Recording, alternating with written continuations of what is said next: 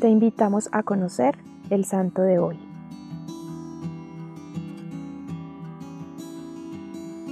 Hoy conoceremos la historia de San Calixto. Calixto nació en la segunda mitad del siglo II. Su padre se llamaba Dominicio.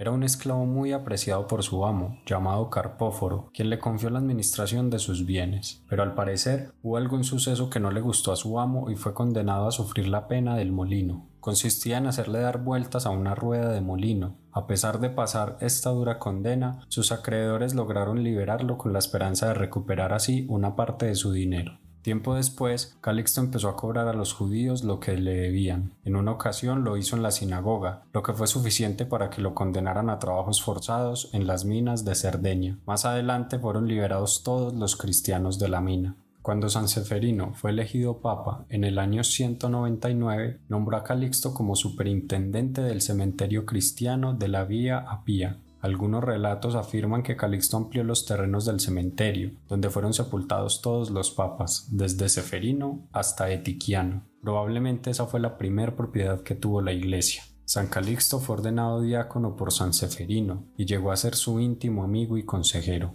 Luego de la muerte del Papa San Seferino, la mayoría del pueblo y del clero de Roma votaron por San Calixto para ocupar el pontificado, pero su elección provocó el cisma de Hipólito, quien era uno de los candidatos y reprochaba a Calixto su origen de esclavo y sobre todo su flexibilidad con los pecadores. Sin embargo, el pontificado de San Calixto se caracterizó por defender la fe verdadera. Finalmente murió como mártir en el año 222.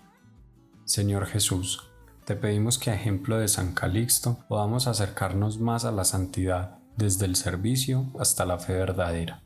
Cristo Rey nuestro, venga tu reino.